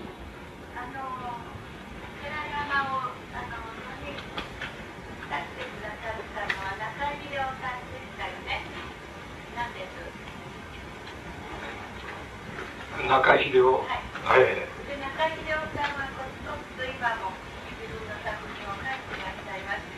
はい。公務にはなりませんね。はい。それ仕掛けられた公務で、はい。それと、そういう一般の人たちの、はい、あの求めるものがたまたまあったので、はい、としては中秀夫さんの方がずっと素晴らしいと認識してますけれどいかがでしょうか？あのいやあのそれ事実排発的になって困っちゃうんですけど僕中井さんの作品もいいと思いますよ。いいと思いますけどあのおっしゃるような意味合いで寺山さんのあの作品を僕はいいと思います。つまりあのどう言ったらいいんでしょうね。あのえっとあの文学って、ね、その大雑把なことを言っちゃうとあの文学っていう文学の表現っていうのはどこから始まるかっていうことになるわけですけどどこから始まるかっていうとまず万人、えー、一人の例外もなく万人あの自己慰安から始まるっていうふうに僕は思いますつまり自分を慰安するためにあのなんか文字を、えー、詩を書き始めるとか文字を書き始めるとか日記を書き書き始めるっていうのはあのやっぱりまずそういうことを始めるのは自己慰安のためだと思います。その自己自己慰安の前にいろんな不足があったり欠欠欠けてるとこがあったり不幸であったり幸福であったりいろいろあるでしょうけど、まあ、何かその文字になる文字あるいはその他の表絵画なら絵画でもいいんですけどそういう表現をしたいという欲求がまず始まるのは自己慰安からだと思いますで自己慰安の表現自己慰安から始まった表現があのどこであの他者と出会うかっていうことになるわけですそれでその他者と出会い方である出会い方にはもちろん偶然があるわけです中井さんの他者と出会のとの出会い方とそれからあの寺山さんの他者との出会い方っていうのにはたくさんの偶然が両方とも偶然があると思いますだけどもう一つ偶然のせいにしないとすれば必然っていうのがあると思うんです。それは多分寺山さんがあのなんて言いますかあのこうどう言ったらいいんでしょう。あの意識してイメージする場合も、えっと、無意識にイメージする場合もあるんですけど無意識にイメージしていた場いた読者つまり誰誰に、まあ、もう簡単に言っちゃえば誰に読んでもらいたいと思ってるのかって。であ誰にも読んでもらいたくなくてもいいんだと思ってるかまあ自己慰安の場合にはそうなんですよ。ね誰に読んでもらわなくても自分で自分が読めば読めばいいっていうことから始まるわけですけどもどっかでやっぱりあの誰かが読んでくれたらっていうことを意識的無意識的にあの考えていくわけです。そうするとその場合のあの読者のつまり自分が読んでもらいたいっていうふうに思ってる読者のイメージが中井さんとあの寺山さんでは大変違うっていうことなんじゃないでしょうか。あの偶然の要素を言いますと、まあ、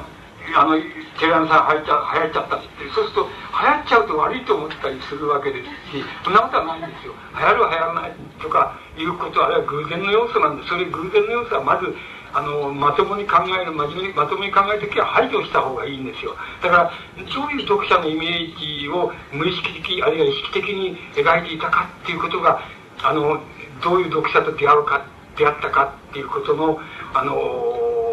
なんて言いますか違いになるんじゃないでしょうか。中井さんの描いている読者っていうのはありましてね。それでやっぱりそういう人とあのよく出会えてるんだと思います。それでそれはあのやっぱり自業自得なんだって。つまりあのその読者が少なくて少なくても多くてもさ自業自得なんだって。それそれは別にどうってことないんじゃないでしょうか。つまりあの少ないから悪いってこともないし少ないからいいってこともないしまた多いから悪いってこともないし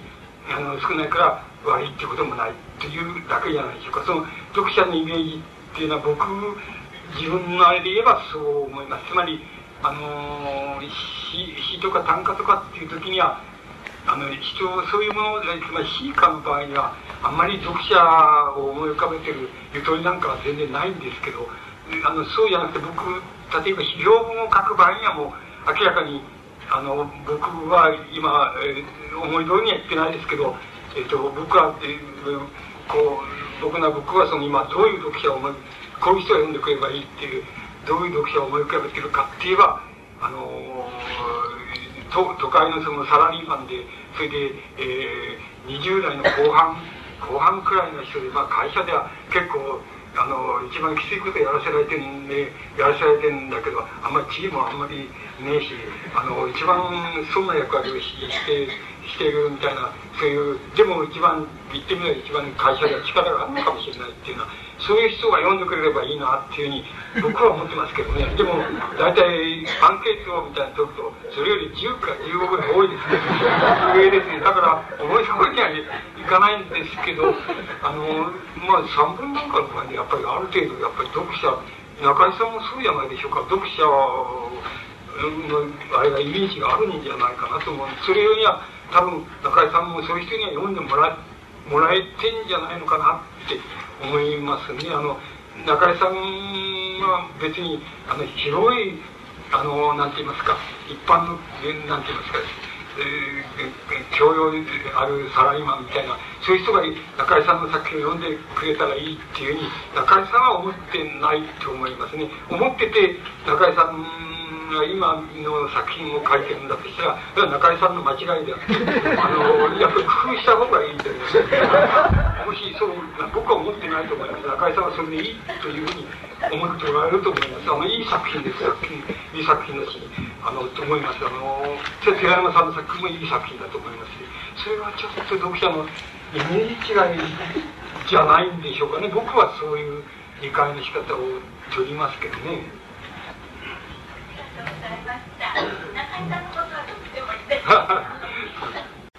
じゃあ、あの、そろそろ時間も4時になりますので、えー、最後の一人として、ちょっと、あの、変なことを伺いますけど、寺山修司は、の思想とか作品は、あの、現在、現在系の現実とかですね、今生きる人間にとって、何らかの武器になり得るんでしょうか。武器という表現はおかしいんですけど、生きていく上、または現実と関わる上で、何か武器になるのかなと。あ、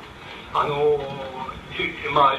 先ほどから言ってる新古典と言いましょうか、古典として裏っていう意味合いの評価っていうのはこれからだからそれはそういうことそういうとこから見ていけば武器っていうことがあるんでしょうけどあなたがおっしゃることに即即座に答えられるその意味の簡単な意味での単純な意味での武器っていうことをを考えて僕だったらどういうあれを取るかってさあのどういうところが武器になるって言いましょうかそういうと思ってるかって言いますとあのどう言ったらいいんでしょうほら今っていうのはさ大体あれじゃないですかそのアンケート取ればさ9割1分っていうのはさ去年なんかそうだ9割1分の人は俺中流だと思ってるわけですよね。そしていや思ってたって本当にそう思ったらいいけどいい悪くはないですけどねつまりさそれであそうかそうかっていうそれで9割1分ぐらい給料だと思ってそれであのそれで大体、えー、統計をよく見ればねあの日本人のその働く人たちのそのなんて言いますか給給料所得のね5段階に分けますとねその中で貧富の差がね一番世界で一番少ないのは日本なんですよ。で大体僕の計算だったら4対1それから、えー、沢流行のを見たら4対7ってなってましたけどあの僕だったら4対1だったんですけどそつまりそれは世界一なんですよ。つまり日本の地がオランダなんですけどね。つまり貧富の差は4対1しかないなくてそれで9割1分が重要だってこれだったら逆に違うある意味から言ったらさこれで文句あるかってことになっちゃうわけです自民党政府でいいじゃないか。文句あるかって。これ以上言うとできなかったじゃないかっていう。ロシアもできなかったじゃないかって。こういうふうになるわけです現に実現していないじゃないかって日本人そうしたらさそうするとあのなんていうかロシアにそういう比喩で言いますとロシア蓋が閉まっちゃうんですよね。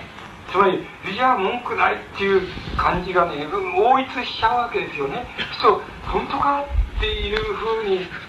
ねあのいや本当にそうかっていうふうにもう一度考えるとするんですね。そうするとあのそうするとあのなんて言いますかそれはね本当にそうか考えると要するにちょっと疑問それは疑問だぜっていうのが出てくる。どうしてわかるかっていうとねじゃあ9割1分が俺中流だと思ってるんですで9割9分が中流だと思うのは思うようなんだ。まあもう10年足らずに僕は来ると思ってますけど。そして9割9分は中流だと思ったらまり世の中の一番貧しくも上でもないから前ちょうどいいじゃないかと思ってるやつが9割9分いたらもう文句言いようがない天国だっていうことになっちゃうとも考えられますけどね。一面から言ったらいやもうそうなってきたらちょっと気が付くぜ。気が付くぜってつまりいろんな悪いとこあるぜっていうのはことがね誰にでも気が付くようになるんじゃないのかなと僕は思ってつまりそういうふうな例のことを考えるとねやっぱり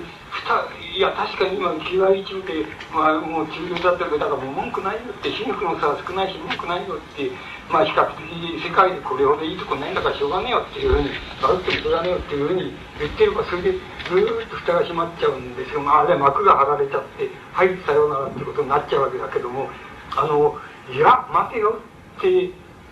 うふうに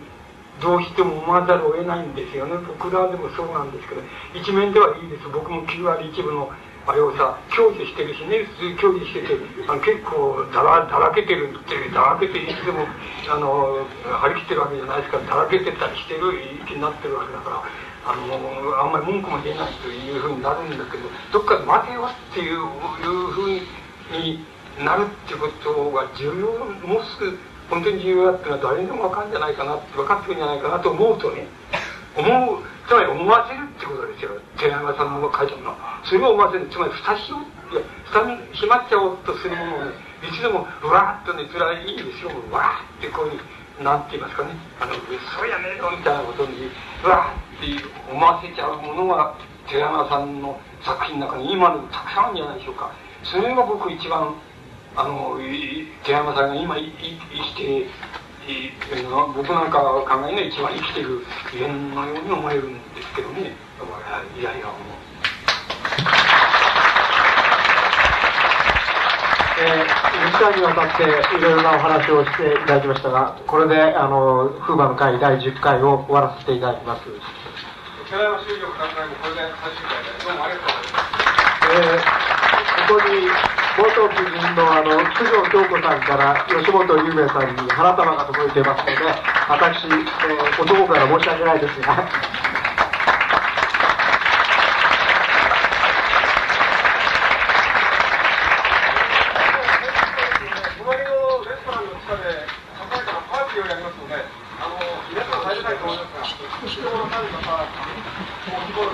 えー、風馬の会はあのこれで第10回をもって終わりになりますが。